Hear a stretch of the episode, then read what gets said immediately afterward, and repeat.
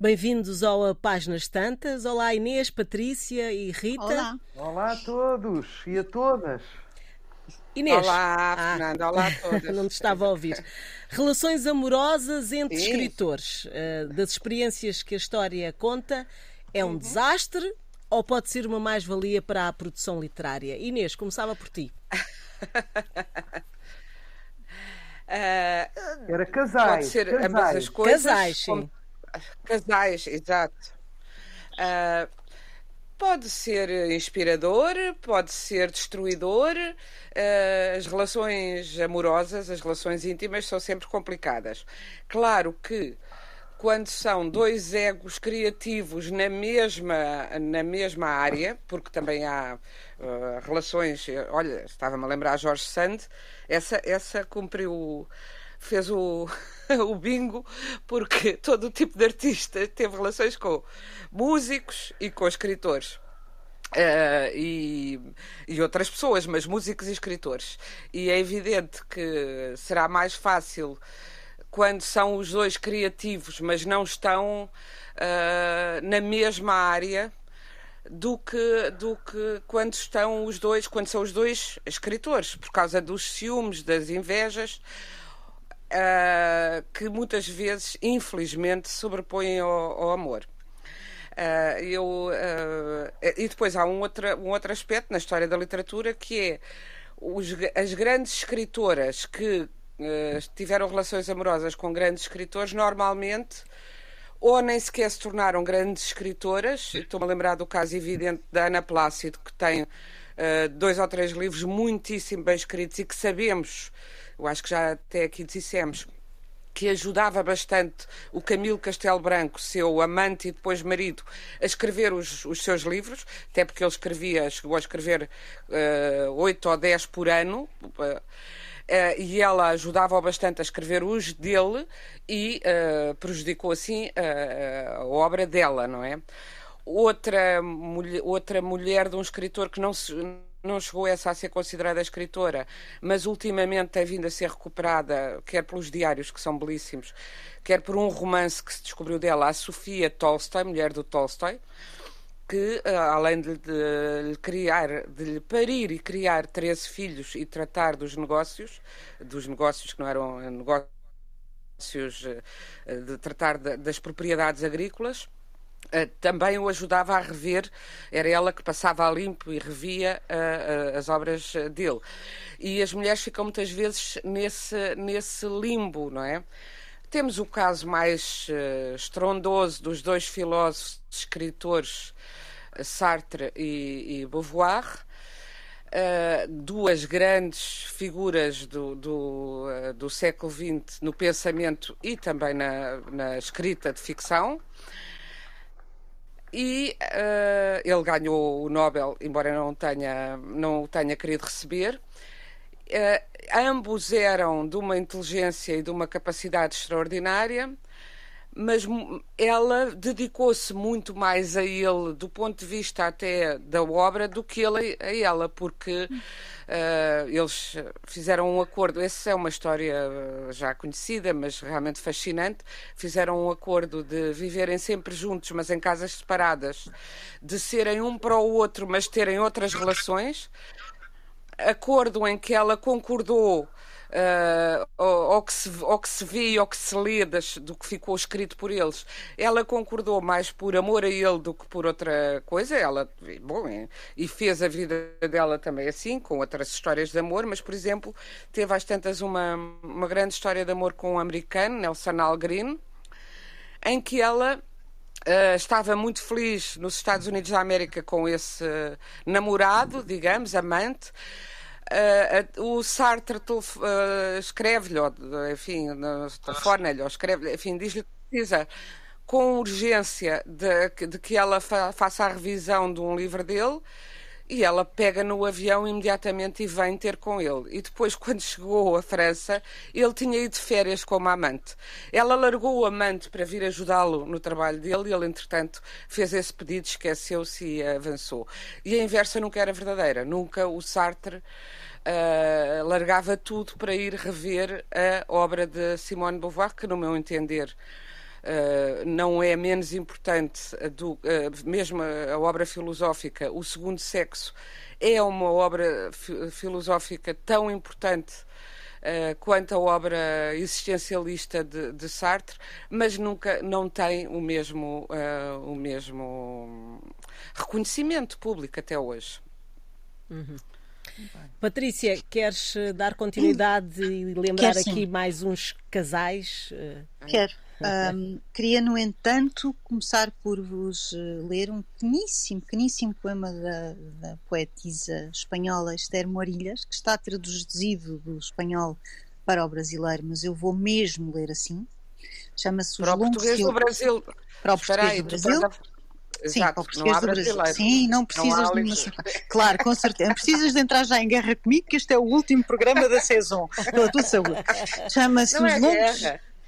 Eu sei, amor, estou só a brincar. Chama-se Os Longos Silêncios e diz assim: é sobre uh, a vida de uma mulher casada com um escritor. Não fala comigo toda a manhã, mas não está enraivado. Meu noivo é escritor e quando lê ou escreve, não faz nada. É que está trabalhando. Trabalha todo o dia os escritores são gente contumaz, cheios de pensamentos. Lembra de mim, digo, quando o deixo só. Eu sei que pensa em mim sem se dar conta. Eu acho isto maravilhoso, devo dizer, acho uma pequenina, uma pequena pérola. E sobre casais afamados, devo dizer que a posição da mulher, aliás, como a Inês acabou de dizer, relativamente à, Beauvoir, ou pior ainda, à Sofia Tolstói, a, a posição das mulheres é sempre uma coisa muito ingrata. Há uma uh, escritora, filósofa crítica, Susan Sontag, um, que uh, uh, tem uma história ainda mais bizarra, que é, durante oito anos, ela casa-se com, com, um professor que conhece, salvo erro, em Bar Berkeley, um, Philip Rieff, tem um namoro de dez dias, é uma coisa fulminante, e, e, e casam. E no acordo de divórcio, em 1958, uh, chegam uh, os dois a um acordo que diz que ela nunca poderá reivindicar a coautoria do ensaio Freud, uh, A Mente de um Moralista. E que até hoje está como, enfim, como escrito uhum. só e exclusivamente pelo David pelo Philip Rieff. Eles tiveram um filho, o David, e o próprio do filho já veio dizer, nomeadamente na, na biografia uh, sobre a Susan Sontag que o Benjamin Moser escreveu, que, um, que a mãe teve uma grande, enfim, escreveu grande parte deste ensaio com o qual ele ganhou um grande renome no meio académico uh, e mais uma série de prémios. E, portanto, a posição das mulheres é sempre uma posição de uma imensa fragilidade. O mesmo terá acontecido com a mulher do Nabokov, por exemplo, a Vera, mas com outras. Portanto, esta coisa das relações amorosas com dois egos, além dos egos mexidos, uh, enfim, darem muito trabalho, quase tanto como os estrelados ou os fritos, na verdade, mas um, a mulher acaba sempre por, de alguma forma, dar um passo atrás. No caso deste, aqui entre nós, dá-me um certo gozo, porque tramou-se, ninguém sabe quem ele é, e não sei se vocês sabem quem é este Philip Rieff, mas eu, a mim não me diz nada, com exceção deste ensaio, e a Susan Sontag fez uma carreira absolutamente brilhante, Uh, um bocadinho controversa, uh, com bastante ativismo pelo meio. Uh, teve nos últimos anos uma, uma relação com a Annie Leibovitz, que também não era propriamente hum, pacífica, uh, não me parece, pela leitura da biografia que fiz do Benjamin, da autoria do Benjamin Moser, que fosse uma mulher fácil, mas de qualquer das formas tem um lugar próprio, tem o seu nome, enquanto que uh, com acordo de divórcio ou não, este desgraçado vai viver uma vida toda, uh, ou tentou provavelmente uma vida toda ser mais do que ela e não conseguiu. Isso eu confesso que me dá um certo gozo, devo, devo dizer. E pronto, e passa a bola à Rita, que é para não voltar, não, não monopolizar a conversa. Rita, falamos em competição, achas Nunca. que é competição? Há sempre competição. Ah, então não, claro. Casos de competição, Olha. e digo-te já um. Olha. Uh, não, mas este. este espera aí, lá chegaremos. Uh, lá chegaremos. Eu, na, na, Peço as minhas A, a, Patrícia falou na, uh, na Judite Carvalho e no Urbano ou não? Ah, não, não, não, falei. Mas é um caso, não, é um caso. É um caso em que ela, elas são igualmente escritores e que ela, para, na, minha, na minha opinião, ela é melhor que ele escritor, mas ele é que teve sempre as glórias todas. Uh, e lembrei-me de outro caso em que ela não é escritora, mas tal como a Sofia Tolstói, teve um papel importantíssimo junto do marido escritor e, deixou muitas páginas escritas importantes para conhecer a obra dele, que é a Messia de Sena. Uhum. Que tinha nove filhos e ainda tinha esta dedicação ao trabalho do marido hum, desvelada.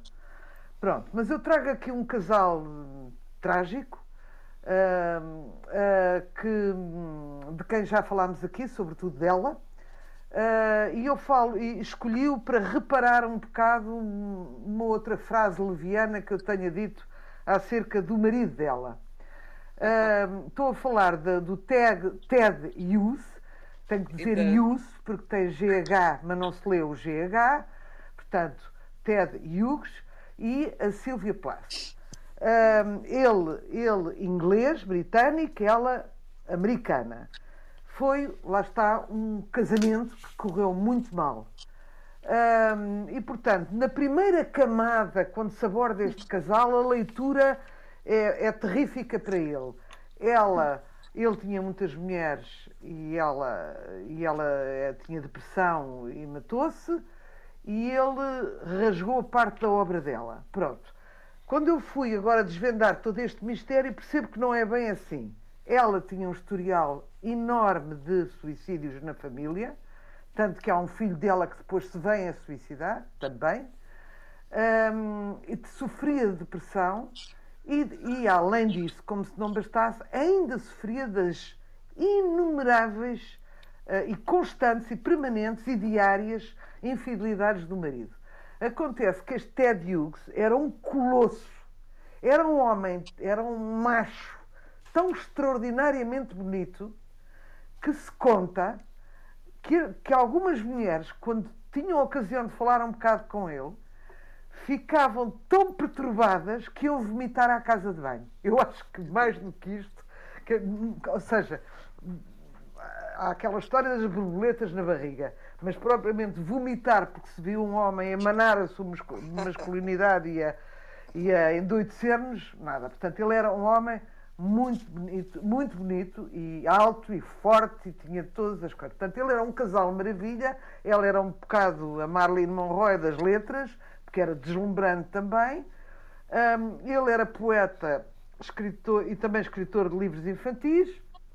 Uh, uh, mas o que eu quero falar um, é que uh, ele de facto acabou por. ele não queimou a obra dela, ele queimou as páginas que ele achou que podiam magoar e impressionar os filhos, eh, devido à depressão dela. Uh, de resto, ele editou, editou-a. Ele tratou bem das coisas dela. Uh, mas há uma série de histórias à volta deste casal que eu acho interessantes. As feministas adoravam-na e fizeram deste Hughes, exatamente por ele ser um macho alfa uh, hiperativo, uh, um algoz. E então, quando ambos, quando ambos morreram, um, hum, ah, ela, ela chamava-se oficialmente Sylvia Plath Hughes, um, e elas foram raspar o nome do Hughes da lápide dela, um, porque, como quem diz, uh, não precisa estar aqui. acontece que há uma filha uma Frida, uma Frida Hughes, que hoje em dia tem 60 anos e também é poeta e também é artista plástica, eh, que foi, de propósito, acrescentar eh, o nome, o apelido do, do pai na lápide que tinha sido removido. Quando esse grupo de feministas eh, apôs uma, uma lápide na casa da, uh, onde a, a, a Silvia Plath se matou, ela retirou a lápide e disse: Eu não quero esta lápide aqui, porque é que vocês não se lembraram de a pôr na casa onde a minha mãe foi feliz com o meu pai? Isto é uma história interessante. Uhum. Um, mas aprendi com ele uma coisa, uma coisa que não sabia. Não há nada como a gente mostrar a nossa ignorância e para aprender com ela ele era, de facto, um escritor absolutamente extraordinário e era um dos. Era, um, era, era um escritor laureado. Esta designação, que quer dizer que, que a gente agora utiliza para os Nobel e utiliza para qualquer borra-botas, desculpem, que tem um, um ou dois prémios, não está correta, porque laureado, que significa um, láurea é coroa de louros, uhum. e, e, é uma designação, vamos lá, uh, estava a faltar o termo, uma designação honorária que é dada pela coroa inglesa, foi sempre dada desde 1600 e troca o passo, a um escritor uh, que, que, eles consideram mais preeminente de, de uma determinada época. Uh, uh, acontece que deram. Ah, e, mas este, este, e, e, este, este prémio, que até hoje funciona, apenas com a diferença que já não é a rainha a dar, é ao primeiro-ministro, uh, tem uma, uma, uma, uma contrapartida. É que o escritor este, o escritor que merece este galardão hum, uh, tem que escrever um poema num batizado real, sobre o bati, um batizado real, sobre os casamentos reais, sobre ocasiões nacionais que eles achem de suprema importância. Pronto. Que uh, grande frete. Exatamente, tanto que houve uma série de pessoas que uh, como o Philip Larkin, que é um dos maiores, e o Walter Scott, que acharam isto ridículo e acharam venal e recusaram. Mas este Ted Hughes uh, realmente aceitou, porque a pessoa precisa de comer, não é verdade? E, mas pronto. Mas espera, mas o prémio tem dinheiro. Esse, esse tem uma renda anual, olha que prático. Mas não uma renda anual, espera aí, mas uma renda anual dá para comprar um casaquinho de malha na Zara ou dá, uma dá, renda anual dá, digna desse nome? Dá, dá, dá, dá. Era, são, são uma confortável soma. Ah. Uh, e, e, pronto, e, e, isto para dizer que este Ted Hughes também tinha uma coisa engraçada, que era ser amigo pessoal. Um, olha, já agora, só por curiosidade, o prémio, uh, o detentor da Láurea este ano de Inglaterra é um escritor chamado Simon Armitage, para quem conheça. Uh, e, e, e, o tempo que, que eles estão com este prémio pode ser variável, de dois anos para dez. Um, mas espera aí que eu não. Eu queria dizer uma coisa. É uma coisa divertida de, dele é que era grande amigo da Queen Mother, que era 30 anos mais velha que ele, mas era levada da breca, gostava como ele de copos e de farras e faziam pescaria juntos. Aqui têm o marido, uma, uma, pincelada um bocadinho mais aprofundada, para quem não conhece este casal, um, da, da, do Ted Hughes, do famoso marido da Silvia Plath. Um bom marido. Um bom marido não era. Um bom marido não parece, mas pronto. oh, oh Inês, mas uh, quando, quando falam, quando falas. Uh, de, de mulheres que uh, são sempre mais fragilizadas ou uh, com uma certa, de uma certa submissão ao homem, também é um retrato de, de uma época. Vocês acham que hoje isto também se passa? É, Nem sei se há muitos casais assim, não é? Uh, se, se hoje temos muitos casais de escritores Uh, temos, temos uh, o Paul Auster e a Siri, claro, a Siri mais famosos. por exemplo, quem, quem? em que, quem? em que o não Paul Auster e a Siri ah, uh, cuja é, no meu entender, eu gosto mais dos livros dela do que dos dele. Eu também. quer de ficção, quer de ensaio, tem, tem um, ela tem uma capacidade de análise de ensaio fortíssima. E ele é muito, ele foi muito mais. Ela agora está um bocadinho mais a sair da concha, mas eh, não tem comparação uh, o êxito que ele tem, as traduções, etc., do que ela tem. Uh, provavelmente, uh, a nível da relação de casal, eu espero que as coisas tenham mudado. Creio que hoje as mulheres não aceitarão Uh, isso, e sobretudo mulheres uh, diferenciadas, como se costuma dizer, como, são, como serão as escritoras, uh, artistas, de uma forma geral, não aceitarão essa, essa regra de submissão. E, aliás, muitas outras também não aceitaram, mas houve épocas em que era bastante mais difícil. Uhum. Há um caso também famoso de uma mulher extraordinária do início do século XX, Lu Salomé, uh, filósofa, é, ensaísta, psicanalista, que foi uma aluna de Freud. E Freud dizia que ela levava a conseguir. Ele, que, que, Freud, que não era propriamente um homem pouco misógino, há que dizer com, com frontalidade, mas ele dizia que ela elevava uma oitava acima todas as melodias que ele criava tinha uma grande admiração por ela e essa mulher era uma russa muito, muito bonita, muito inteligente que conheceu aos 19 anos Nietzsche, que se apaixonou perdidamente por ela, ela foi o grande amor da vida dele. Ela não lhe deu troco a esse amor e, e quis sim viver com ele em amizade com ele e com um amigo comum, Paul Rie, num triângulo, numa tríade de amigos, e assim fizeram durante um período. Uh, só que uh, o, o, Nietzsche não aguentava não, não uh, possuir ela acabou por uh, se afastar de Nietzsche e uh, teve uma grande paixão, viveu um grande amor com Rilke. Curiosamente, ela era muito mais nova que Nietzsche e o Rilke era muito mais novo que ela. Uh, essa paixão tinha ela 36 anos e o Rilke 20 e foi uma grande inspiração, musa, mas mais do que musa, ajudou bastante Rilke a trabalhar a sua extraordinária poesia mas ela depois ficou vista mais como a musa e a facilitadora, quando ela tem textos interessantíssimos. Uh, sobretudo tem livros, alguns publicados em Portugal, não só uma autobiografia uh, dela, a sua própria autobiografia, como um, um, é um ensaio grande sobre o erotismo e, e outras coisas. E essa recusou-se sempre, uh, não queria casar precisamente para não ficar, sabia que ficaria debaixo dos pés do homem. O Nietzsche inventou a, a, o célebre lema misógino: quando fores ter com a mulher, leva ao chicote. Ah, é verdade.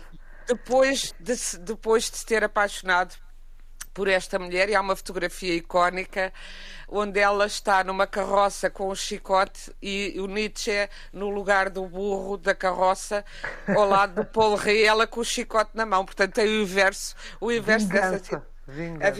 Foi, uma, foi prévia a Vic claro. Mas hoje em dia eu penso que, que hum, será mais difícil as mulheres aguentarem essas uh, situações. Uh, agora, que nunca terão, eu acho que o caso exemplar, até porque são americanos e, portanto, os dois com exposição, uh, os dois bonitos, os dois, os dois escritores, o caso, o caso da, da Siri e do Paul Auster é de uma evidência clamorosa, porque ela, ela começou a ter editores, e ela tem editores e traduções por arrasto dele. Uh, o que é completamente injusto e continua, uh, continua a prolongar-se. Mas eu gostaria só dizer uma coisa. Uh, veio aqui a talho foi-se e pode ser que, não sei se a gente vai ter tempo depois, às vezes nem sempre tem, temos tempo de falar de livros no fim e esta é o mesmo última, a última conversa que temos nesta estação, antes de irmos todas em agosto mergulhar alguns.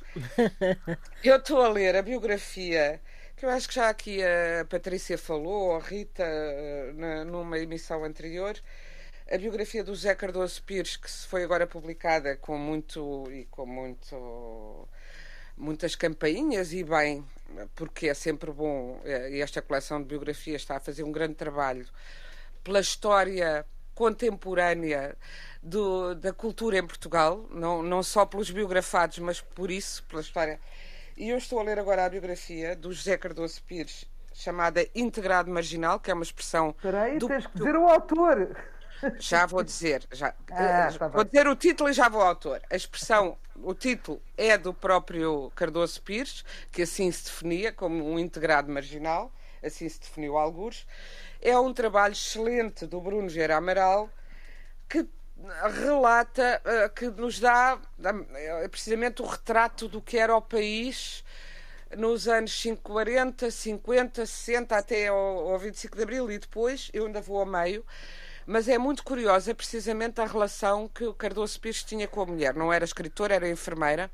E agora lembrei-me disso porque estive uh, na parte em que eu estou a ler uh, há bocadinho. Uh, estive a ler antes de, de, de estar aqui convosco em que ele dizia que gostou muito dela, dizia numa carta, curiosamente, é uma carta que ele escreve à Maria Lamas, com a qual se correspondeu imenso, a grande feminista, ativista, lutadora, uh, que, que, esteve, que esteve presa, que esteve exilada, etc. E que era uma grande mentora do Cardoso Pires, a quem ele se confessava muito por carta. Uma das coisas muito interessantes deste livro são, é a correspondência, em particular, essa correspondência com esta mulher.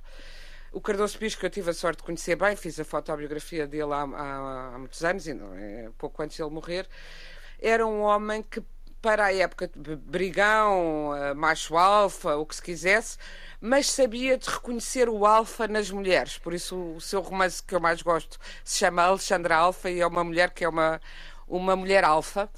E ele dizia da mulher, quando casou à, à Maria Lamas, que estava muito feliz porque se entendiam muito bem, porque a, a Edith. Eh, tinha uma vida, eh, não, não o atropelava de forma nenhuma na vida de boémia dele e, por outro lado, não tinha nada espírito de lacaia. Esse espírito, diz ele, isto é, um, é dele, espírito de lacaia, não era nada lacaia. Eh, não diz exatamente assim a seguir, mas diz como, como normalmente as mulheres seriam quando se casavam, não é? E, portanto, uh, nem se os, os tempos mudam, mas também há mulheres e homens que nunca se adequaram ao tempo e que fizeram. Uh, criaram as suas vidas de outra maneira e com respeito uma, meramente humano pela singularidade, pela individualidade uh, do outro. Não é? Uhum. Bom, tenho aqui um caso então para reforçar esse argumento da Inês. Eu estou morta por ah, ler, Inês. Morta por ler. É uma, a biografia o, é belíssima, tu vais dele. gostar. Não, gostar, é que, é, é que dá, dá muito, também dá muito. E depois o há ambiente. uma coisa, eu já li algumas más línguas, li muita coisa boa sobre este uh, livro. E talvez por ter saído muita coisa, porque isto é Portugal e quando alguma coisa tem sucesso, saltam logo umas osgas das paredes a querer que não tenha já ali, ah, porque é uma geografia, porque é um endeusamento, é uma coisa oficiosa, não é nada. E é por isso não, que eu não, estou a votar. Conta muito do lado sombrio. Eh, os escritores são pessoas com uh, sentimentos e com, e com ações contraditórias. Um homem que era corajoso, e era muito corajoso, o José Cardoso Pires, olha, uh, foi dar uma tarefa num tipo. O irmão dele morreu numa, muito jovem numa, num acidente com uma avioneta. Eh, que enfureceu Cardoso Bispo, dizia que era, era um material de aviação que vinha da guerra da Coreia, que vinha dos Estados Unidos, podre para aqui. Ele escreveu uma coisa furiosa contra isso, mas nos jornais veio uh, qualquer coisa a dizer: estes meninos fazem acrobacias aéreas para se exibir e depois morrem. O tipo que escreveu esta coisa infame de se escrever quando morre um jovem num avião que se incendeia o Pires foi ao Chiado procurá-lo. No Chiado encontrava-se toda a gente ele também deu murros em muitos críticos que, que desancaram. E foi bater neste jornalista que fez isto ao irmão. Mas sendo muito corajoso, por exemplo, uh, o Mário Dionísio, que foi o primeiro escritor que lhe deu a mão, mais, mais velho, um pouco mais velho, que lhe deu a mão, que o ajudou, que lhe deu os primeiros textos, que o ajudou a editar-se. A seguir há uma, há uma, uma depuração no PCP, do qual faziam parte em que começam a criticar o Mário Dionísio por querer uh, escrever não só nos órgãos do PCP, por, querer, por escrever coisas que não eram uh, ideologicamente puras, porque por achar que a arte pela arte tinha valor e não era só arte uh, como mensagem.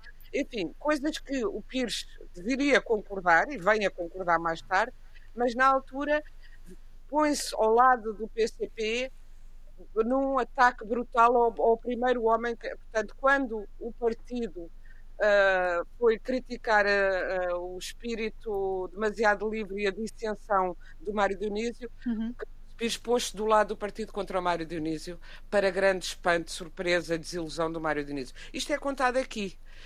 Uhum. Uh, estes, estes entremeses estas e até é dito pelo, pelo biógrafo que ele mais tarde virá a sofrer, virá a perceber onde leva esta, esta, esta falta de caráter e vai tem qualquer coisa que tem uma análise qualquer estava uh, aqui à procura tem uma uh, agora não estou a encontrar e não uh, daqui a pouco se, se encontrares voltas. Quer dizer para mostrar que as pessoas nos anos seguintes, Cardoso Pires sofreria grandes desilusões com alguns daqueles com quem se sentara à mesa para atacar Dionísio e aprenderia às pensas próprias o significado da falta de caráter e da miséria moral. Mas naquele momento, obrigado a fazer uma escolha, preferiu ficar do lado dos que, em nome da linha do partido, atacavam o homem que lhe tinha dado a mão. Isto para mim é surpreendente e não é que não vou dizer é um ogre, porque eu conheci-o, era um homem maravilhoso e eu conheci-o já mais velho, mais sábio e mais livre. Isto era um jovem, muito jovem. Mas todas estas contradições são apontadas como todas as quesílias do meio, todos os oportunismos que se disfarçavam de ideal político, essas coisas que existem sempre. Por outro lado, é uma consolação porque nós estamos sempre a dizer: ah, que horror, hoje em dia as pessoas não são ou as pessoas são, mas o ser humano sempre foi várias coisas ao longo do tempo. É? Uhum. Patrícia, fala-nos lá do casal. Eu vou-vos falar de um casal. Um, a admiração que eu tenho por esta mulher é imensa. Ela chama-se Martha Gellhorn, uh, existe aliás um grande prémio de jornalismo com o nome dela, e é a terceira mulher do Hemingway. Uh, porque é que eu tenho uma grande admiração por ela? Não tem nada a ver com o Hemingway, já vão perceber porque é que eu a trago aqui, ela é a terceira mulher dele. Tenho uma grande admiração por ela porque é uma mulher que nasce em 1908, uh, tem, uh, tem uma, uma mãe sufragista, vai a um dos primeiríssimos uh, comícios, chamemos-lhe assim, manifestações de, a favor das mulheres e do voto das mulheres em 1916, tem sete anos de idade, decide ser jornalista, decide que precisa de, de ser correspondente de guerra e em 1926, depois de ter saído da faculdade, uh, pega nela e vem para a Europa. Está dois anos em Paris na, na United Press, na altura, um, de onde é despedida, reparem bem, de onde é despedida porque fez, uh, uh, foi, foi reportar à direção da United Press um assédio sexual por um, uh, colega, por um colega jornalista. Passa muitos anos na Europa, uh, escreve um livro em 1934 chamado What Mad Pursuit, que não está produzido em português. Uh, em 32 ela é contratada pela primeira pela primeira dama uh, Leonor Roosevelt um, faz-lhe uma série de entrevistas e, e, e, tem uma correspondência com ela muitíssimo grande e depois, eh, eh, enfim, há um percurso todo muito grande eh, na Grande Depressão e ela fotografa muito o interior dos Estados Unidos e vai com a Dorothy Lange e escreve muito sobre isto, faz um livro de contos chamado The Trouble I've Seen, de 36, e depois a seguir vem de novo para, um, para a Europa desta maneira, conhece o Hemingway em 36, no Natal, um, e ela queria muito vir cobrir a, a, Guerra Civil Espanhola, e então eles vêm os dois para a Espanha. E um, vêm os dois para a Espanha em 37. Uh, ah, ela ainda vai à Alemanha, é, faz na primavera de 38 os primeiros textos sobre a ascensão, digamos assim, uh, antes dos acordos de Munique, a ascensão do Hitler. Um, e, e, e continua uh, pela Europa durante a Segunda Guerra. É das primeiras pessoas a chegar a Dachau, ao campo de concentração, em 45, quando, são liberta quando é libertado pelas tropas aliadas. Um, faz uma série de, de, de, textos inacreditáveis e publica textos inacreditáveis. E claro que o Hemingway, o que é que achou? Que ela era uma mulher fascinante e maravilhosa, claro uh, cheia de garra e de ganas para a vida, mas um, a determinada altura, em 43, eles estão casados 5 anos, em 43 pergunta-lhe se ela é uma correspondente de guerra ou é uma mulher na cama dele. Como devem compreender, ela mandou-o bugiar. Uh, não só o mandou bugiar, como, uh, tendo ela feito uma carreira brilhante a seguir, Uh, porque nunca deixou de nunca deixou de ela ela ela morre uh, bastante tarde e só para vocês terem uma ideia uh, até três anos antes ou quatro anos antes de morrer, embora já quase cega, continua a, a escrever. Ela cobriu tudo: o Vietnã, a, a Bósnia, tudo. É impressionante a carreira desta mulher. E uma das coisas que ela dizia sobre o Hemingway é que não queria de maneira nenhuma falar sobre o assunto, porque não queria ser uma nota de rodapé na vida de ninguém o trabalho dela valia por ela e não se considerava só uma jornalista, considerava-se uma autora. Ela tem uma série de livros publicados, alguns são de facto muito. Um, muito num enfoque jornalístico, não é? Ela tem uma carreira de 40 anos no jornalismo e é uma mulher absolutamente fascinante e que diz uh, que escreve a determinada altura, em 72, que um, eu já pratiquei sexo fora das convenções. Uh, uh, das convenções morais, digamos assim. Apreciei muito, um, tive muitas derrotas, acompanhei, acompanhei homens, acompanhei homens em ação, na guerra, extrovertidos, introvertidos. Um, tudo é possível e tudo deve ser visto como humano ou seja, da condição do humano, como a Inês estava a dizer sobre o, o Cardoso Pires. É uma mulher absolutamente fascinante. Eu dá-me um certo gozo que ela tenha mandado o Hemingway bugiar, devo dizer. Um, Porque não queria também, ser nota de rodapé. Mais, pô, sim, e, não, e, dizer exatamente, eu não falo sobre o meu casamento com, com o Hemingway porque eu não quero ser uma nota de rodapé na história de ninguém. Acho, acho magnífico. Claro que ele a seguir casou-se com outra pessoa, a última mulher, a quarta mulher, já não sei dizer quem. Um, e esta mulher não é uma mulher muito conhecida entre nós, obviamente. Uh, porventura será uma mulher conhecida entre algumas pessoas que gostem muito de jornalismo, que é o meu caso. Um, ela suicidou-se em 98, tinha 89 anos e estava completamente cega, fez uma, uma operação às cataratas que lhe correu bastante mal, já em fim de vida, e era uma mulher, pronto, uh, aqui está, uma mulher que não se deixou nem diminuir, nem anular, uhum. nem, nem, e claro que não tem a expressão no ponto de vista de, no ponto de vista da sua carreira literária, obviamente, não tem a expressão do Hemingway, claro, obviamente. Um, uhum. não me parece que ela se tenha preocupado muito com isso sinceramente. Pois. Acho que ela fez o que queria e como queria numa altura em que a vida das mulheres era muito condicionada por certos moralismos e certos conceitos mais conservadores e esta mulher de facto fez tudo. Fez tudo sem, sem, sem nunca deix, deixar uh, de fazer o que entendia por ser mulher. Uh, eu acho uma história magnífica, devo dizer. Rita, queres acrescentar mais alguma coisa sobre Olha, este tema? Aqui, trouxe aqui um casal, um casal uh, também fascinante, que é o do, do Robert Browning e da Elizabeth Barrett Browning. Um casal vitoriano, dois poetas ingleses do século XIX. Ela fez muito mais sucesso em vida do que ele, mas ele, à medida que. Ou seja, ulteriormente à morte, o prestígio dele foi crescendo, crescendo, crescendo foi sendo cada vez mais glorificado e hoje em dia é considerado um dos maiores poetas uh, do mundo. Um, viveram e morreram juntos, não há aqui tragédias.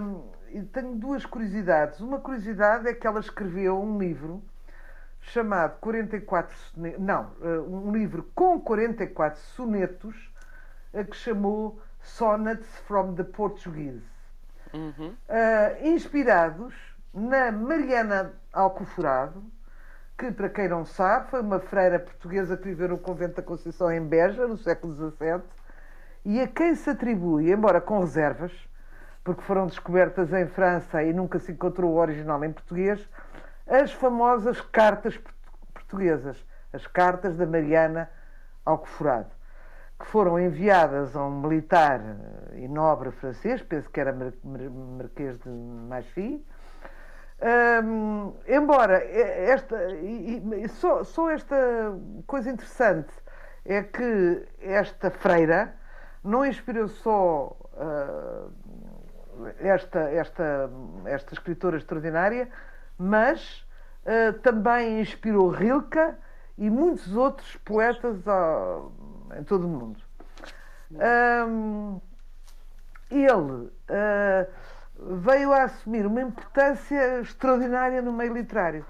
escrevia aquilo que se chamou em poesia monólogos dramáticos e o T.S. Eliot, já no século XX, uh, eh, escreve um importantíssimo ensaio sobre as três vozes da poesia, dando a ele como baseado em, em exemplos da obra do Browning. Um, portanto, as três vozes serão, e eu não me meto nisto porque já é muito académico para mim, mas pronto, o poema de amor dedicado a alguém que é inspirado numa carta que Browning escreve a Barrett, o poema para plateias e audiências e público um, descaracterizado, digamos assim, e estes monólogos dramáticos. Um, uh, uh, pronto, e a, a, tal ponto que influ, influenciou o próprio T.S. Eliot, também se estreou nestes um, uh, ah, monólogos dramáticos, também os ensaiou, também os experimentou, também os escreveu e publicou. Pronto, uh, são dois homens muito importantes. Se eu puder aqui acrescentar. Podes, podes. Uh, aqui assim uma. Eu, é um casal, quer dizer, pode-se considerar um casal. Embora não sejam casados, não sejam amantes e nenhum sentimento incestuoso haja entre eles. que é, são os manos Goncourt, que é o Edmond de Goncourt e o Jules de Goncourt. As pessoas conhecem o Goncourt porque no testamento de um deles, não me peçam agora, que eu sou, a minha cabeça já não é o que era, saber qual deles é que deixa em testamento. Hum, uh, uh, não sei se financiou ou qualquer coisa, que queria que houvesse sempre um prémio de Goncourt para um, quem mais se tenha distinguido na língua francesa. Mas pronto, é muito engraçado porque estes, este, este, este, estes dois irmãos escrevem em conjunto uma série de livros. Uh, dormem em quartos separados, são apenas amigos inseparáveis uh, e escreveram juntos uh, uma série de estudos críticos sobre arte, sobre personalidades do século XVIII, romances, muitas coisas a meias, mas o mais importante de tudo foi um diário que se chama, deixa cá ver, um, Journal, eh, em francês, Journal é diário, Journal de, Gon, de Goncourt, Diário dos Concours, Memórias da Vida Literária. Desde 1851 até à, à morte do primeiro. Portanto, estamos a falar de 40 anos. Portanto, para se conhecer a vida de, de França, a vida literária de França, é fundamental, dentro daquela época, é fundamental uh, a leitura destes, destes hum, dois irmãos que, cuja, cuja, cuja amizade e, e uh, desvelo que tinham um pelo outro e trabalharem constantemente nas mesmas coisas sem, sem, sem haver nunca um conflito, que é o que se diz, nunca houve um conflito entre eles, a desmentir, por exemplo, a história de outros dois irmãos escritores, que é o Thomas Mann, que é de, que é de direita, enfim, uma direita arrependida depois do Hitler, e o Heinrich de Mann, que é de, de esquerda, e que tinham ciúmes um do outro, uma rivalidade, uma rivalidade absolutamente encarniçada, uns ciúmes, uma coisa doida, nem sei como é que ficou o Heinrich depois do Prémio Nobel do Thomas, mas hum, pronto, desmente estas brigas que há entre irmãos em absoluto. Uh, oh, posso só fazer uma nota, já falámos aqui, mas essa, essa relação interessantíssima entre esses dois irmãos, os Men, é abordada num, num livro que são três contos que, na verdade, se podem ler como um romance eh, sobre esse assunto, que é uh, o regresso de Júlia Mana para a ti, da Tiolinda Gerção, publicado recentemente. Júlia Mana era a mãe desses, desses dois tão ah, conflituosos e complicados. É muito, muito interessante. Rita, queres fechar porque só falta quero, mesmo uns segundos. Quero só fechar com um casal que já está mais que gasto uh, uh, no meio literário, que é o Rambo e o Verlaine, dois poetas. Ah de, de, de, que tiveram um amor uh, tórrido Um, e, que, e, que, e que conta aqui, já, já praticamente toda a gente sabe desta, desta, desta relação tumultuosa e, e avassaladora destes dois homens. Um, mas uh, era só para acrescentar uma nota de ironia do nosso Mário de Cesarini sobre, sobre estes dois uh, tunantes, uh, que eram dois poetas simbolistas e que escreviam muito sobre as coisas da natureza e, e, e muito sobre, particularmente sobre o vento. Uh, até, acho que o Rambo até tem um, um poema que se chama As Sandálias de Vento e anda à volta do vento e do vento e que o Mário Cesarini batizou-os batizou com o nome que ficou na história da literatura, Casal Ventoso. Pronto, e assim nos despedimos. Uh, já sabem que estamos em podcast, em Antena 1, rtp.pt e no Facebook. Boa noite.